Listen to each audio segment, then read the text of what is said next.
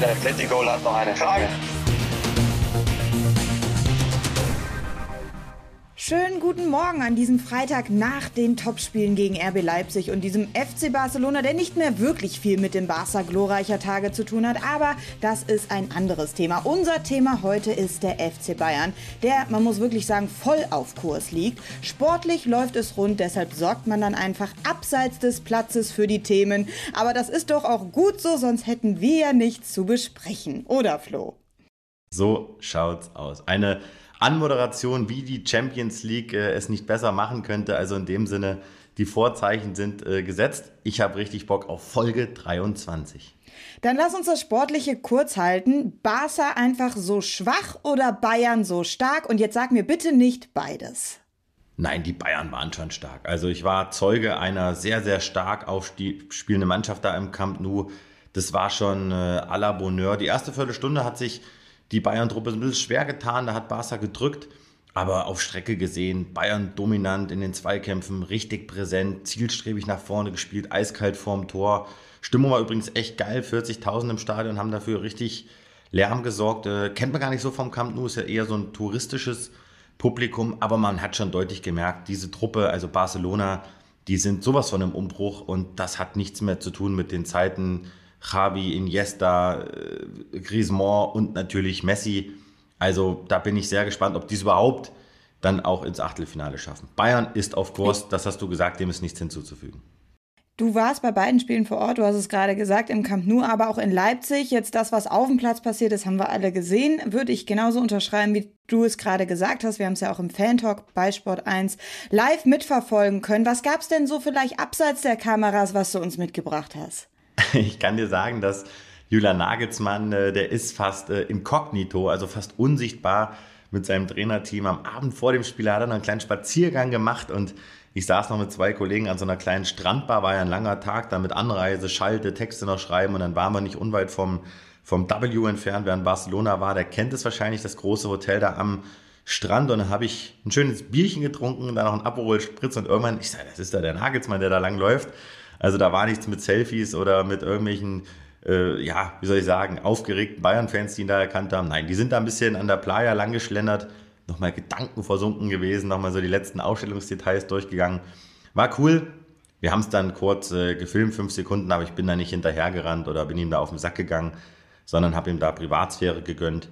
Und äh, hat ja was gebracht, denn er hat ja anscheinend die richtigen Mittel gewählt. Und es gab natürlich wieder Prominenz am Flieger.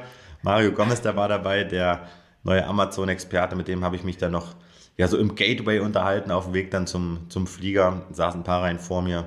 Guter Typ, habe ich ihn jetzt auch erstmals kennengelernt, haben wir ein bisschen über seine Zeit beim DFB gesprochen, über Löw, über Flick, aber da möchte ich natürlich keinen interner Verrat, weil das, das muss dann auch privat, das muss privat bleiben. Aber wie gesagt, äh, auch Jonas Friedrich, ehemals Sky, jetzt Amazon, super Typ, also das war schon ein cooles Du, hat Spaß gemacht. Ja, so klingt's auf jeden Fall. Also wenn sich Arbeit nicht mehr nach Arbeit anfühlt, dann hat man noch alles richtig gemacht. Bierchen am Strand in Barcelona, sehr schön. So, vom Bierchen am Strand kommen wir jetzt zur Abteilung Attacke, denn um die geht's hier heute. Die ist anscheinend zurück. Wir fassen es noch mal ganz kurz zusammen, aber ich denke, jeder wird's mitbekommen haben. Hasan Salihamidzic hat also bei den Kollegen von Sky Kritik an Marco Reus geäußert für seine vorzeitige Abreise von der Nationalmannschaft, um dann kurze Zeit später bei den Dortmundern in der Bundesliga aufzulaufen gelaufen. Der Konter von Zorg hat nicht lange auf sich warten lassen. Er hat ihm ganz freundlich zu verstehen gegeben, er solle doch bitte seine Klappe halten. Der Konter, muss man sagen, war erwartbar. Hat Brazzo damit wirklich nicht gerechnet oder hat er sich jetzt hier irgendwas vorgenommen? Ja, kontern kann der BVB, das wissen wir ja nur alle. Ein sehr erfolgreiches Element im Dortmunder Spiel. Also ich gehe ganz stark davon aus, dass Salihamidzic wusste, dass Dortmund reagieren wird. Ob das jetzt in der Schärfe äh, hätte sein müssen, das sei jetzt mal dahingestellt, da werden wir gleich noch drüber reden. Aber nein, Salihamidzic wusste, was er dort ausdrücken möchte. Er wusste um seine Botschaft, er war gut vorbereitet. Und das Statement oder die Statements, die er gesetzt hat, die kamen beim FC Bayern auch in der Führungsetage gut an. Ich persönlich war sehr überrascht davon. Aufmerksame Leser von Sport 1 werden deine Meinung zu dem Thema tatsächlich schon kennen, denn du hast einige Artikel und Kommentare dazu geschrieben. Ich lese mal kurz ein Zitat vor. Zum einen zeigt das Echo aus Dortmund, dass der Sportvorstand von der Konkurrenz ernst genommen wird. Zum anderen hat Salihamidzic bewiesen, dass er die Abteilung Attacke beherrscht. Also eine klare Positionierung für die Mannschaft gegen den Gegner. Wie kommt das denn jetzt intern bei den Bayern an? Du hast gerade schon gesagt, man hat es eigentlich positiv aufgenommen. Ja, das eigentlich ist ein schönes Füllwort, das kannst du wegstreichen. Man hat das positiv aufgefasst, dass eben Sally Hamicic als Sportvorstand, als derjenige, der für die Mannschaft verantwortlich ist, jetzt mal in Reihe 1 auch Klartext gesprochen hat. Das ist ja etwas, das hat er jahrelang nicht gemacht und das wurde ihm ja auch angekreidet. Er war immer so zwischen Rummenigge und Hoeneß, die haben natürlich auch bewusst Statements gesetzt, aber jetzt ist Salihamidzic mit Heiner und Kahn an der Führungsspitze und man möchte, dass er sich zu sportlichen Themen äußert. Das hat er jetzt getan. Er hat ein bisschen Pfeffer und ein bisschen Chili draufgestreut. Ich fand das gut und ich stehe auch zu der Meinung. Und egal, ob das jetzt Salihamidzic formuliert hätte oder nicht oder wer anders, auch dessen Meinung hätte ich geteilt, wenn er sie so zum Ausdruck gebracht hätte wie Salihamidzic. Denn das, was Reus gemacht hat, finde ich, kann man ja als Fadenbeigeschmack bezeichnen. Denn man kann das auch nicht mit Müller vergleichen, meiner Meinung nach. Reus ist abgehauen, um dann drei, vier Tage später wieder zu spielen. Und Müller, der ist eine Woche vorher schon abgehauen, obwohl er nicht gehen wollte. Er musste gehen, er war verletzt und hatte eine Woche länger Zeit. Also von daher, Salihamidzic hat sich was getraut und ja, das war ein bisschen Abteilung Attacke. Hat man sich das bei den Bayern denn gewünscht, weil man das unter Hansi Flick so nicht mehr hatte?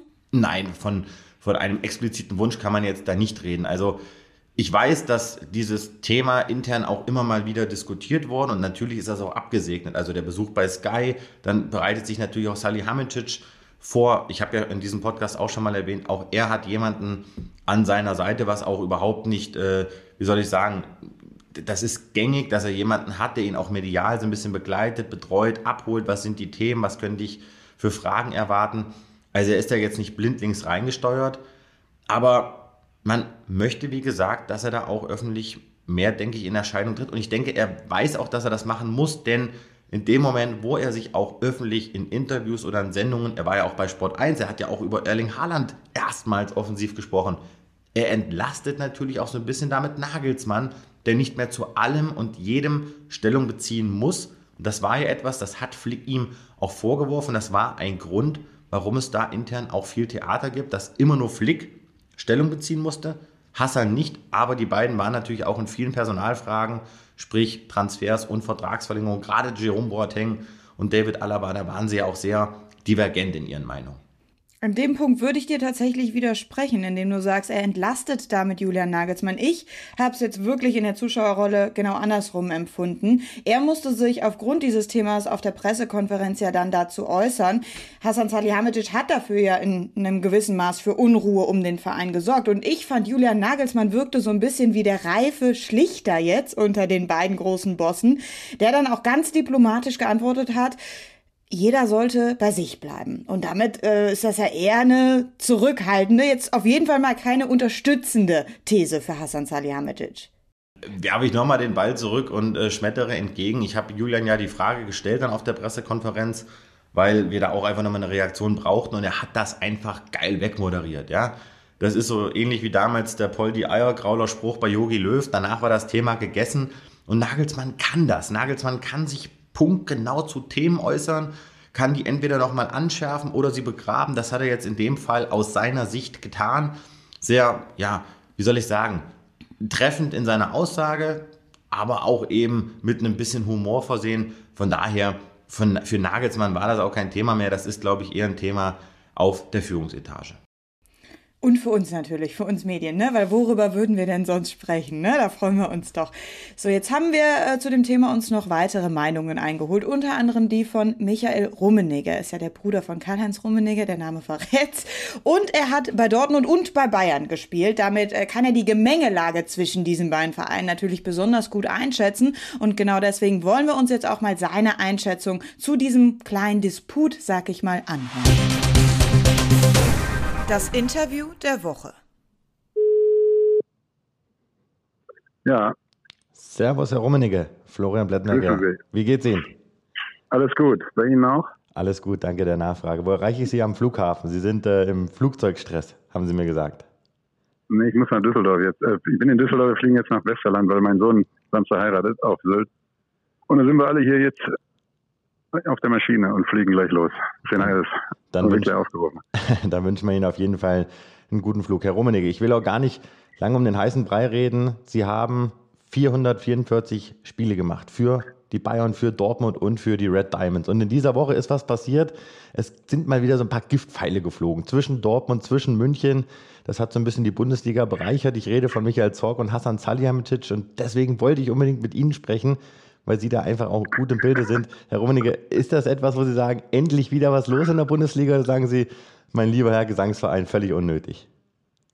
Ich finde das gut. Ich meine, es ist viel zurück geworden. Uh, Uli Hoeneß lässt auch keine Sticheleien mehr gegen Dortmund los und dann hat halt Hassan Salihamidzic da mal einen kleinen Giftfall geschossen Richtung Dortmund, aber er hat ein bisschen was vergessen bei der ganzen Geschichte, denn äh, sein Spieler Thomas Müller äh, war zwar zum Länderspiel angereist, ist auch geehrt worden, glaube ich, fürs 100. Länderspiel und ist dann aber direkt wieder abgereist und hat dann gegen Leipzig 75 Minuten gespielt und dann im Champions League Finale gegen Barcelona 90 Minuten. Ja, und das hat er dann verglichen mit Reus in Leverkusen. Und also darf man Äpfel nicht mit Bieren vergleichen, habe ich, glaube ich. Und äh, nach dem Motto erstmal denken und dann sprechen. Okay, aber hinkt der Vergleich nicht so ein bisschen, Herr Rummenigge? Weil ich meine, Thomas Müller ist angereist äh, an Tag 1, ist an Tag 2 abgereist. Er wollte spielen, er musste abreisen und hatte dann quasi eine Woche länger Zeit als Reus. Ja, Reus hat das erste Spiel gemacht, hatte dann leichte Probleme, ist dann in Absprache mit äh, Hansi Flick abgereist und hat dann zwei Spiele nicht gemacht und Thomas Müller hat kein Spiel gemacht. Also ich finde, äh, der Vergleich ist schon, passt schon ganz gut, aber, aber gut, ich lasse es mal so dahingestellt sein, äh, warum man das überhaupt ins Gespräch bringt in einem Interview dann in Leipzig, das ist halt mir auch ein Rätsel, muss ich sagen, von Seiten von, äh, von Hassan. Hm. Also vielleicht nochmal kurz zur, zur, Einordnung. Im ersten Spiel kam Reus rein, dann hat er von Anfang an gespielt gegen Armenien, dann ist er gegen, gegen Island abgereist. Aber glauben Sie, dass das, äh, Ihr Bruder ist ja Karl-Heinz Rummenigge, Ex-Vorstandsboss beim FC Bayern, hat da, da Hassan jetzt so ein bisschen Abteilung Attacke übernommen? das hatte ja früher der Uli Hoeneß. Meine, äh, äh, Oliver Kahn äh, ist ja auch noch da als, als oberster Vorstand, jetzt Nachfolger von Karl-Heinz. Bis jetzt haben wir von Olli ja noch nichts Großartiges gehört und ähm, ja, vielleicht muss sich der Hassan auch noch ein bisschen beweisen in der großen Fußballwelt, denn ich glaube, der Michael Zorg ist seit 20 Jahren in dem Geschäft und eigentlich ein ruhiger Vertreter. Und wenn der mal was sagt, dann, äh, dann äh, glaube ich, hat das schon auch eine Wirkung. Und das haben wir ja jetzt gesehen. Wir sprechen hier wieder drüber, die Schlagzeilen waren voll, die Zeitungen waren voll. Ich finde es eigentlich ganz gut, weil es gibt in der Bundesliga ja sowieso nur zwei Vereine. Das ist Bayern an erster Stelle und dann kommt Dortmund an zweiter Stelle. Nur die beiden können für mich deutscher Meister werden, das muss man ganz deutlich sagen. Äh, wir haben es jetzt gesehen in der Bundesliga mit Red Bull, die schwächeln ein bisschen. Wolfsburg steht zwar an eins mit zwölf Punkten, aber ich glaube nicht, dass sie das durchhalten können. Und ansonsten sehe ich da nicht, sehe ich da viel Leerlauf in der Liga. Von daher ist es doch toll, dass die beiden besten Clubs sich mal ein bisschen in die Haare kriegen. Dann ist ein bisschen Zoff da. Ihr habt was zu schreiben, wir berichten drüber. Ist doch toll. Ja, und wir sprechen hier im Podcast meine Bayernwoche drüber. Erstmal schön, dass Sie das erste Mal dabei sind, äh, bevor Sie dann gleich losfliegen, Herr Rummenigge. Sie sind bei Dortmund und bei Bayern noch gut vernetzt. Jetzt holen Sie uns doch einmal kurz rein. Wie, wie ist das Ding wirklich in Dortmund angekommen? Also die Reaktion von Zorg, die war schon giftig mit Klappe halten. Das liest man jetzt nicht so oft. Ähm, ging Ihnen das mhm. richtig auf den Zeiger, was der Hassan da von sich gegeben hat?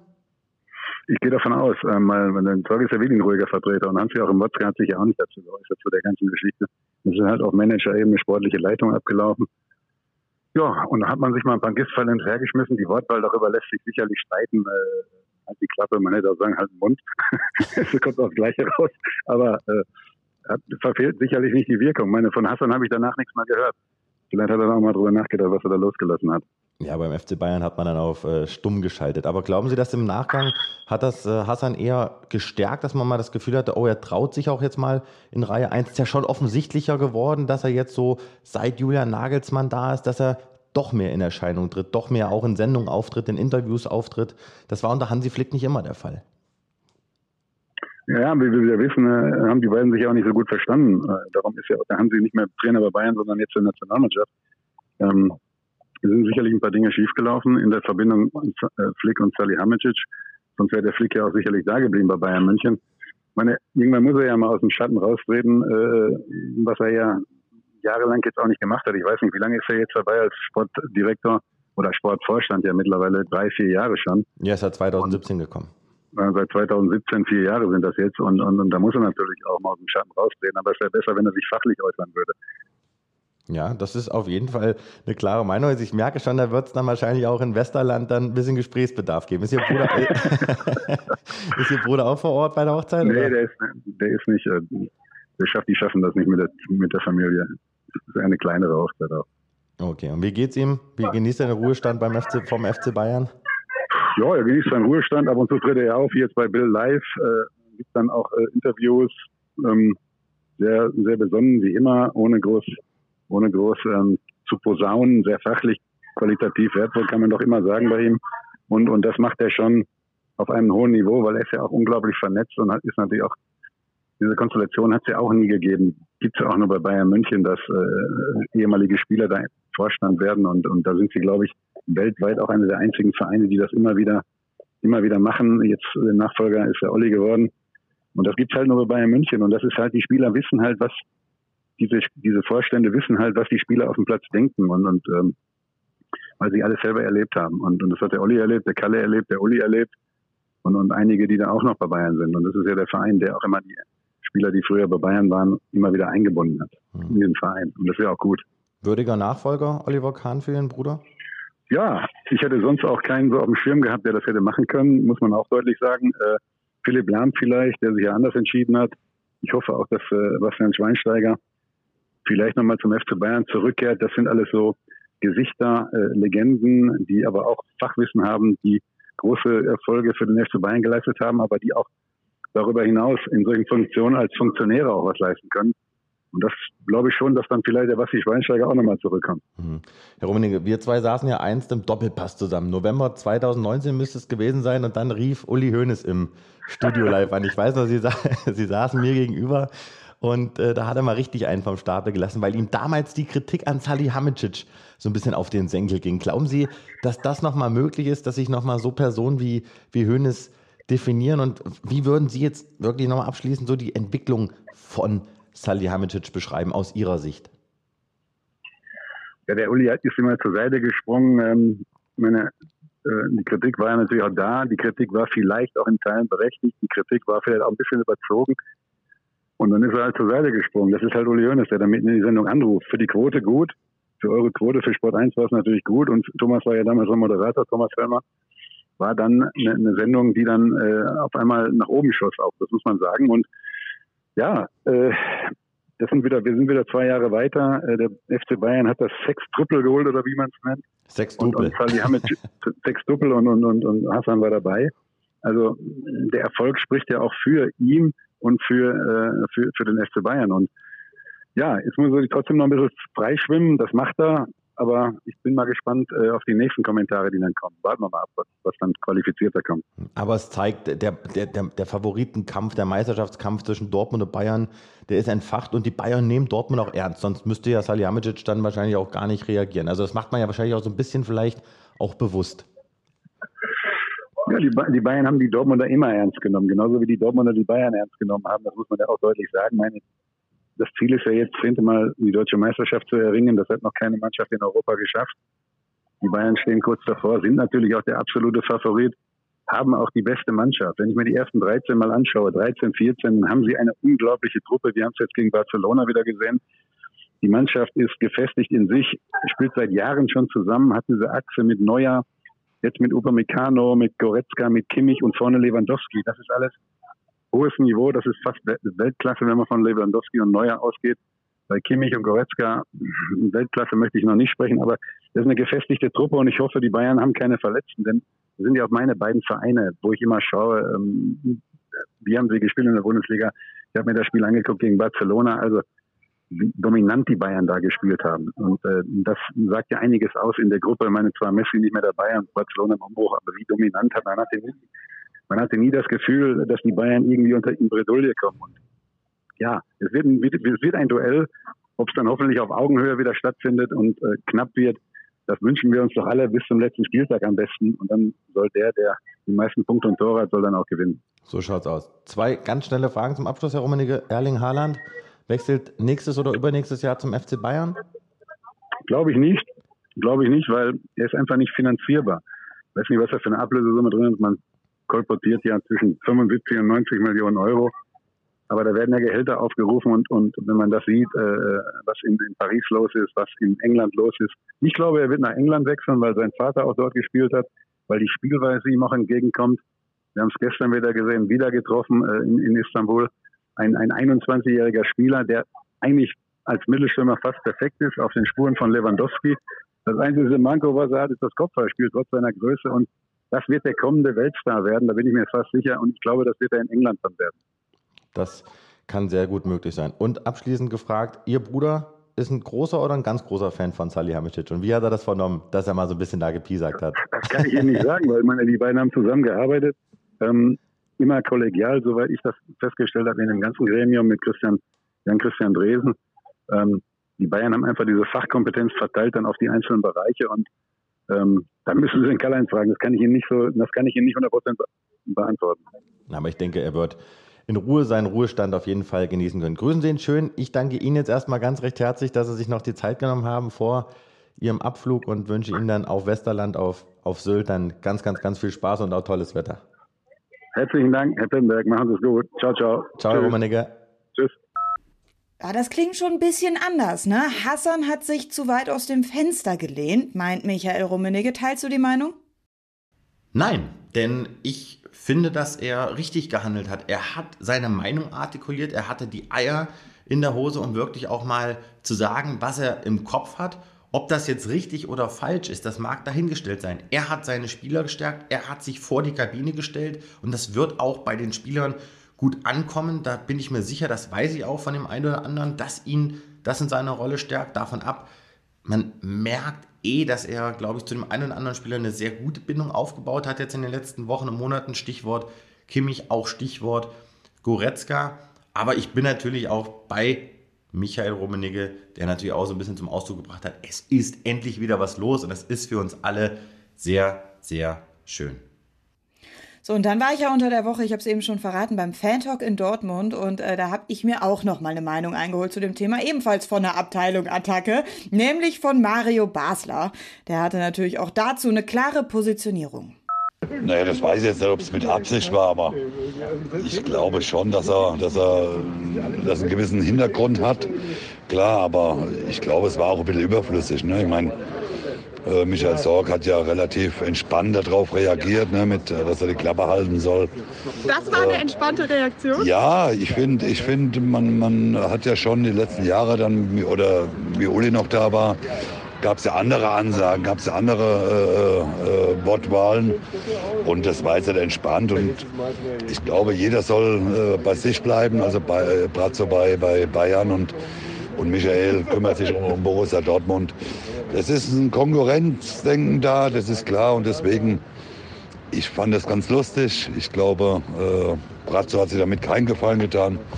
Michael hat ein bisschen cool drauf reagiert, fand ich. Glaubst du, Brazzo hat das auch gemacht, weil Uli Hoeneß eben für diese Abteilung Attacke so stand und er jetzt das Gefühl hat, er muss vielleicht in die Fußstapfen treten? Nee, gut, also das sollte er am besten nicht probieren. Ne? Also Uli äh, wird immer Uli bleiben und äh, ich glaube, das ist auch eine Brazos äh, von, von Hassan seine, oder seine Absicht oder seine Philosophie ist eine ganz andere. Äh, Uli-Attacke, die kennt jeder und Brazos soll nicht versuchen, in die Fußstapfen reinzutreten. Ja, das ist jetzt so ein bisschen Schuster bleibt bei deinen Leisten. Ne? Was sagst du jetzt wiederum dazu? Glaubst du, dass Hassan Salihamidzic diesen Weg jetzt weitergehen wird oder war das so ein kleiner Ausreißer? Nein, das würde jetzt nicht kontinuierlich machen. Da bin ich ehrlich gesagt bei Mario. Salihamidzic muss seinen Weg selbst finden. Ich glaube, er hat die Fähigkeit, eine gute Mischung jetzt zu finden aus mal so ein bisschen dieser Abteilung Attacke, aber auch so viel Diplomatie. Auf jeden Fall begrüße ich es, wie er in letzter Zeit in Erscheinung getreten ist, medial. Das tut uns allen gut, das tut dem FC Bayern gut, auch ihm in seiner Rolle. Aber nein, er muss jetzt kein Hönes 2.0 werden und er muss auch kein Karl-Heinz Rummenigge 2.0 werden. Und so hat eben jeder seine Meinung und das ist doch auch schön. Am Ende des Tages entsteht ja nur so eine Diskussion. Wie langweilig wäre es denn, wenn wir alle uns nur in den Armen liegen würden? Und da kommen wir jetzt auch zu einem Thema, was wir in diesem Podcast, wir haben drüber gesprochen, haben gesagt, komm, wir geben ihm hier mal kurz die Bühne, wollten uns einfach mal dazu äußern, weil es war in dieser Woche mal wieder soweit. Ich hatte eben gesagt, du hast viel zu dem Thema geschrieben sehr persönlich auch. Es stand Kommentar drüber, bedeutet immer, dass es dann sehr meinungsstark ist in diesem Fall. Bedeutet für dich dann aber auch oft eine gewisse Resonanz auf Instagram oder auf Twitter. Und wir sprechen hier wirklich dann von Hassnachrichten. Und du hast uns mal ein paar mitgebracht, wo du gesagt hast, das geht dann vielleicht auch ein Stück zu weit. Ja, weil ich denke, man muss an der Stelle auch mal erwähnen, dass es eben nicht nur so ist, dass eben auch äh, Spieler mal auf die Mütze bekommen, sondern eben auch Reporter. Und wenn ich überlege, was da manchmal auch für eine Scheiße geschrieben wird. Ich muss dir ehrlich sagen, es berührt mich nicht, es macht mit mir nichts, solange es nur mich betrifft und, und meine Arbeit. Das ist absolut okay. Aber weil ich es einfach irgendwo nicht einsehe, dass diejenigen, die dann in ihrem Klarnamen auch teilweise irgendeinen Mist schreiben, haben wir uns überlegt, lesen wir doch einfach mal so ein paar Sachen vor, damit ihr auch mal ein Gefühl bekommt, äh, was bei mir so eindrudelt auf Instagram, auf Twitter, auf Facebook. Das Ding ist wirklich tausendfach kommentiert worden. Auch da sage ich nochmal, ich finde es geil und man kann auch immer Kritik üben. Aber wenn ich hier zum Beispiel lese hier von Tim-Chai96, wie viel hast du Bratzo gezahlt, damit du ihm so krass die Eier nuckelst? Ja, ist, das war auf jeden Fall schon einer der Top-Kommentare, aber so viel Geld habe ich nicht, dass ich da irgendwas bezahlen müsste. Dann, Salihamidzic hat recht, fragt mich Daniel Hildebrand. Dafür sollte man ihnen ihren Job wegnehmen und sie auf ewig als Journalist verweigern. Selten so eine parteiische, aber unwissende Aussage gehört. Schämen sollten sie sich. Aber was will man schon von einem Erfolgsfan erwarten? So, dann ging das hier weiter auf Facebook. So ein Reporter ist zum Kotzen. Ähm, dann hat hier noch Ayas geschrieben, keine Ahnung, wie viel Geld du bekommst, aber so dumm kannst du doch nicht sein. Wo hat der Vollidiot Hassan Salihamidzic recht bezüglich Reus? Davis war auch verletzt und spielt gegen Leipzig durch und rennt wie ein Gestörter über den Platz. Wo war seine Verletzung? Und dann von Marcin, der hat geschrieben, als Journalist sollte man eine gewisse Neutralität und Objektivität an den Tag legen. Das ist bei dir in ihrer Berichterstattung nicht der Fall. Sowas ist für viele nicht professionell. Heutzutage gewinnt man Sportbegeisterte für sich, in denen man alles aus der Gesamtheit betrachtet. Das ist bei Ihnen leider nicht der Fall und im Fall Marco Reus sogar schon als Hetze zu betrachten. Und ich muss ganz ehrlich sagen, ich wirklich stelle mich jeder Kritik, aber mir Hetze zu unterstellen oder mir gar zu unterstellen, dass ich da irgendwie parteiisch bin, das möchte ich an der Stelle wirklich einfach von mir weisen, weil A, habe ich nichts davon, dass ich da mich auf die Seite schlage von irgendwem und B, habe ich ganz sicher nicht vor, irgendeine Hetze zu betreiben. Ja, und äh, wir lieben alle den Sport für die Emotion und ich verstehe das auch, dass wenn du dich dann in dem Fall vielleicht für Hassan Salihamidzic positionierst, das bei dem einen oder anderen BVB-Fan nicht so gut ankommt. Aber wie gesagt, so darf ja auch jeder seine Meinung vertreten, aber das Wichtige ist, dass das alles immer sachlich und respektvoll bleibt. Und äh, das ist leider auf Social Media oft nicht der Fall und das ist eben auch Teil unseres Jobs. Und weil wir in diesem Podcast ja auch gesagt haben, wir wollen euch so ein bisschen mit hinter die Kulissen nehmen, haben wir uns dafür entschieden, das hier heute auch mal zu thematisieren. Aber ich muss dazu noch aber was sagen, Jana. Ich muss ja. dazu noch was sagen, denn was ich jetzt in dem ganzen Trubel nicht verstehe, klar, äh, nichts ist so alt wie die Zeitung von gestern, sagt man ja so schön. Aber es ist ja jetzt nicht so, dass ich jetzt hier seit dreieinhalb Jahren äh, einen Kuschelkurs mit Sally Hamicic führe. Also wer mich kennt und wer mich jetzt verfolgt hat, der weiß, dass ich ihm da schon richtig auf die Finger gehauen habe, äh, im Doppelpass, in Kommentaren äh, und wann immer auch die Bayern mal Mist verzapft haben, auch Rummenigge, habe ich das ebenso kritisch kommentiert. Und in dem Fall muss ich wirklich sagen, war mein erster Impuls, diese Meinung teile ich, deswegen habe ich es kommentiert. Ich habe mit der Reaktion gerechnet, das war jetzt auch übrigens noch nicht das Schlimmste. Ne? Also ich weiß noch, ich habe mal, äh, da war ich in Doha, da hatte Ribéry sein goldenes Steak auf dem Teller und dann hat er da irgendwie äh, die Leute da beleidigt und da habe ich auch mal einen Kommentar geschrieben, also was da los war, das war wirklich Shitstorm vom Allerfeinsten, wo es dann auch um meine Familie ging. Also das ist dann wirklich eine Grenze, wo ich sage, bis hier und nicht weiter.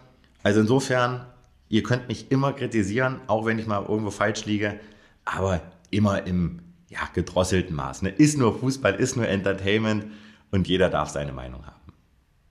Ja, und wenn Kommentar drüber steht, bedeutet das natürlich dann auch, das ist jetzt kein 100% neutraler sachlicher Artikel, sondern es ist eben auch meinungsbasiert. Ne? Da steckt dann auch ein Stück weit persönliche Meinung drin. Und wie gesagt, ich wiederhole mich, aber die darf nun mal auch jeder haben. Jetzt wollen wir aber wieder zu schöneren Themen kommen und vor allem zu erfreulichen Nachrichten für alle Bayern-Fans.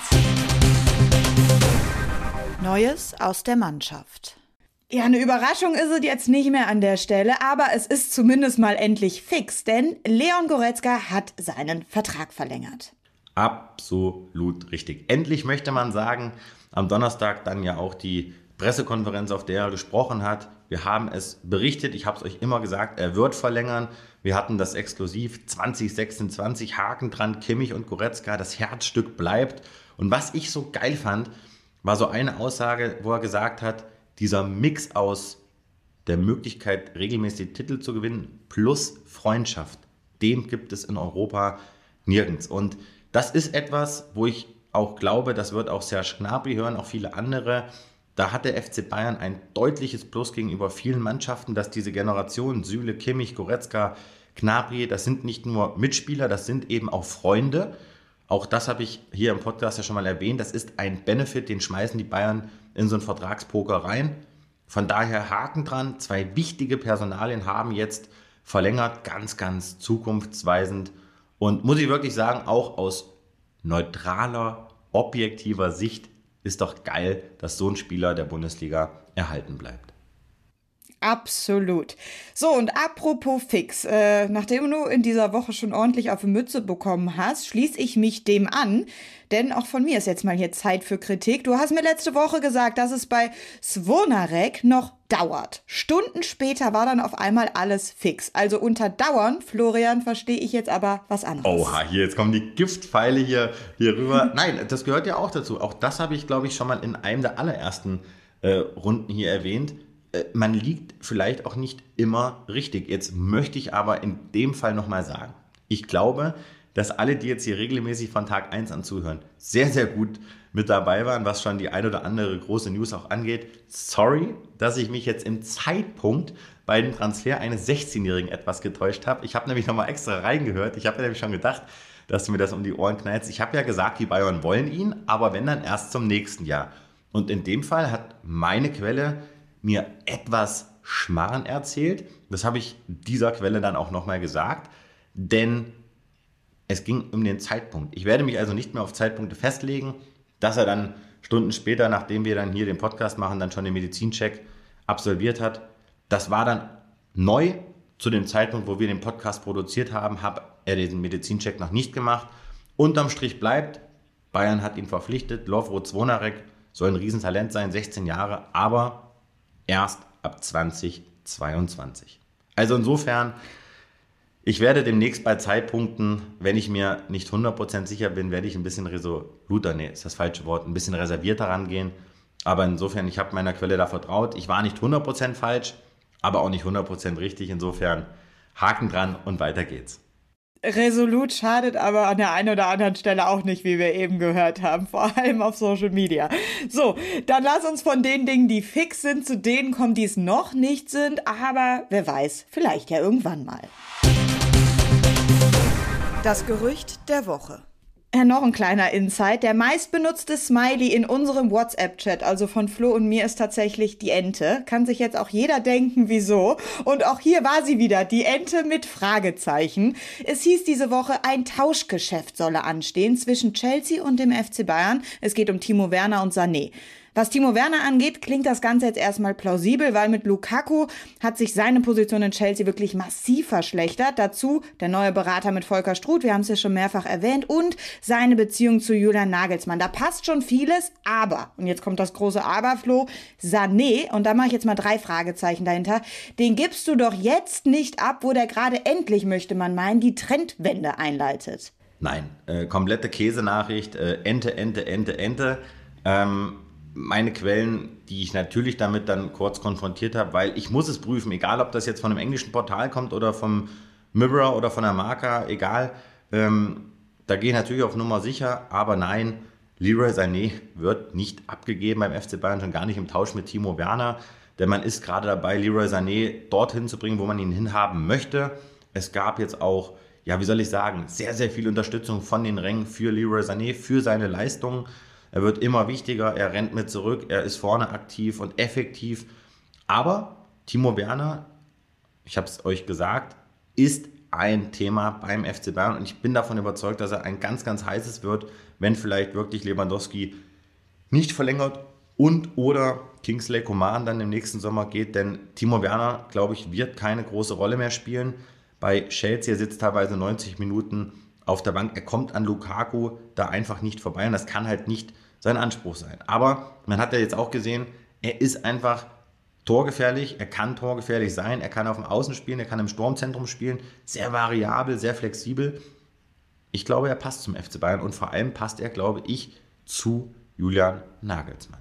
Ein kurzes Wort vielleicht noch zu Leroy Sané, weil da muss man schon sagen, da ist so langsam echt eine Kehrtwende erkennbar. Und das kommt auch bei den Fans an. Ne? Gegen Köln wurde er noch ausgepfiffen. Aus Leipzig hast du mir eine ganz andere Info mitgebracht. Ja, weil da gab es aus dem Bayern-Fanblock Leroy, Leroy-Rufe. Selbst wenn er mal über den Ball getreten hat, was vorkam, selbst wenn er mal eine Chance vergeben hat, was vorkam und selbst wenn er mal einen Zweikampf verloren hat, was ebenfalls vorkam. Aber dieser neue Sané der letzten Wochen arbeitet mit zurück, setzt sofort in den Defensivsprint an. Ja, ackert, macht, ihm gelingt noch nicht alles, aber man merkt, da bildet sich gerade eine gewisse Symbiose, das braucht er, er braucht Streicheleinheiten, er kommt so langsam aus dem Quark, er kommt dorthin, wie gesagt, wo ihn der FC Bayern haben möchte, zu einem Leistungsträger auf der Außenbahn. Übrigens ziemlich geil, ich war ja dann in Leipzig äh, die letzten zehn Minuten unmittelbar unten am Spielfeld dran zwischen Nagelsmann und Jesse Marsch, weil ich danach die Interviews hatte am Spielfeldrand und dann mal so dieses Stadion zu erleben. Übrigens eine bombastische Stimmung da in der Red Bull Arena und dann so, sage ich mal, auf Grasnarbenhöhe zu erleben, wie Nagelsmann da rumgagt, wie die sich da pushen. Also das war schon mega, mega interessant. Man hat auf jeden Fall das Gefühl, Sané ist noch nicht an seinem Zenit angekommen. Und ich bin sehr gespannt, wo der ist und wie der dann aussehen wird, weil ich glaube, da steckt noch richtig viel drin. Und Nagelsmann wird das aus ihm rauskitzeln. So, jetzt kommen wir zu meinem Lieblingsthema heute. Es geht um Weinaldum. Wir erinnern uns, sein Berater war mal bei uns im Podcast zu Gast und hat Weinaldum quasi den Bayern angeboten. Ja, so konnte man es eigentlich sagen. Er hat so ein bisschen die Tür aufgemacht. Wir haben das so ein bisschen abgetan als äh, ja fast schon Lächerlichkeit. Man musste ein bisschen schmunzeln, aber jetzt, was ist passiert? Weinaldum, wir wissen, er ist end endgültig in Paris gelandet, aber er hat bestätigt, dass es Kontakt mit den Bayern gab. Es gibt's auch gar nicht. Ja, hat mich auch überrascht, aber ich war auch ein bisschen erleichtert, weil das war ein Thema, äh, und ich möchte jetzt hier nicht namentlich erwähnen, wer es war, aber wo Leute auf mich zukamen und meinten, ah Florian, wir müssen dich hier wirklich schützen, denn das war eine Fehlinformation deinerseits, wo ich gesagt habe, nein, ich vertraue hier meinen Quellen und ich habe es im Podcast euch gesagt. Der Berater hat die Tür geöffnet. Danach war meine Info von zwei Quellen unabhängig voneinander, dass es Gespräche mit Weinaldum dem Berater gab. Und der FC Bayern hat sich mit dem Niederländer beschäftigt. Er war ja ablösefrei auf dem Markt und musste das doch auch tun. So, und jetzt hat eben Weinaldum es selbst zugegeben. Er hat gesagt, es gab Gespräche mit den Bayern. Ist für mich eine kleine Genugtuung, weil ich A, meinen Quellen vertrauen kann und B, immer wusste, dass ich da richtig liege. Trotzdem überraschend, dass ein Spieler jetzt dann während der laufenden Saison das eben nochmal ja, produziert und von sich gibt. Aber du merkst, das ist schon alles äh, auf ganz, ganz heißer Klinge. Der ganze Transfermarkt, die ganzen Gerüchte und äh, das, da muss man schon höllisch aufpassen, was man so von sich gibt, was man raushaut, was man so dazu mixt an Informationen, die man dann bekommen hat. Also ein ganz, ganz heißes Fensterchen gewesen. Böse Zungen würden jetzt behaupten, wie viel hast du denn bitte Weinaldum bezahlt, damit er mit der Info jetzt rausgeht? Der kriegt so viel, der braucht kein beiseite. Ja, äh, in Paris mit Sicherheit. Davon ist auf jeden Fall auszugehen. Und jetzt müssen wir irgendwie vom PSG zum VfL Bochum kommen. Aber gut, das ist nun mal der nächste Gegner für die Bayern und zwar in der Fußball-Bundesliga. Ich muss noch kurz tippen, das Spiel gegen den VfL Bochum. Du hast gesagt, es gibt eine Packung. Leg dich mal kurz fest. 6 zu 0 oder was hast du gesagt? Ich mache 5 zu 1. Wundere mich eh schon, warum du das hier nicht erwähnst. Ich war in Leipzig äh, gut dran. Du hast ein 1-1 getippt. Es wurde ein 4 zu 4 1. Zu 1. Ich habe ein 3 zu 0 getippt. Ne? Also du bist da nicht so auf Kurs. Deswegen bin ich jetzt gespannt, was du jetzt tippst. Ja, schon auch ein Sieg der Bayern. Aber eine Packung gibt es nicht. Ich finde, VfL Bochum macht einen sehr, sehr guten, sehr, sehr gefestigten Eindruck. Ich sage ein 2 zu 0 Sieg der Bayern. Die können ja auch nicht durchpacen nach dieser Hammerwoche. Das fahren sie ganz solide nach Hause. Da bin ich, bin ich sehr gespannt. Und bevor ihr euch wundert, warum es die nächsten zwei Freitage dann hier nichts zu hören gibt, möchte ich es an der Stelle gleich schon mal entschuldigen. Jana, bei dir läuft schon so eine kleine Träne an der Wange herunter. Kurzurlaub, Tage abbauen, das ja, muss ich leider machen. Ich war jetzt drei Wochen nur im Flieger, nur unterwegs Und am 8. Oktober, dann geht es hier weiter mit der neuen Folge von Meine Bayernwoche. Ja, ich freue mich dann übrigens auf ein Geburtstagsgeschenk, ne? Weil das ist dann meine Geburtstagsfolge übrigens. Inwiefern? Ich habe am 7.10. Geburtstag. Wir produzieren ja immer einen Tag vor Ausstrahlung. Das heißt, es wird eine richtige Geburtstagsfolge. Wir werden Florian Plettenberg singen hören, Leute. Das ist doch auch mal schön. Versprochen. Darauf komme ich zurück. Dann wünsche ich dir einen guten Urlaub. Ähm, allen Zuhörern bleibt gesund, wie Flo immer so schön sagt. Das ist das Wichtigste. Sagen wir heute mal noch, bleibt respektvoll und anständig, ne? Aus gegebenem Anlass und kommt gut durch. Wir hören uns dann im Oktober wieder. Besser kann man es nicht formulieren. Passt auf euch auf. Schön, dass ihr wieder dabei wart und ciao, ciao. Der Atletico hat noch eine Frage.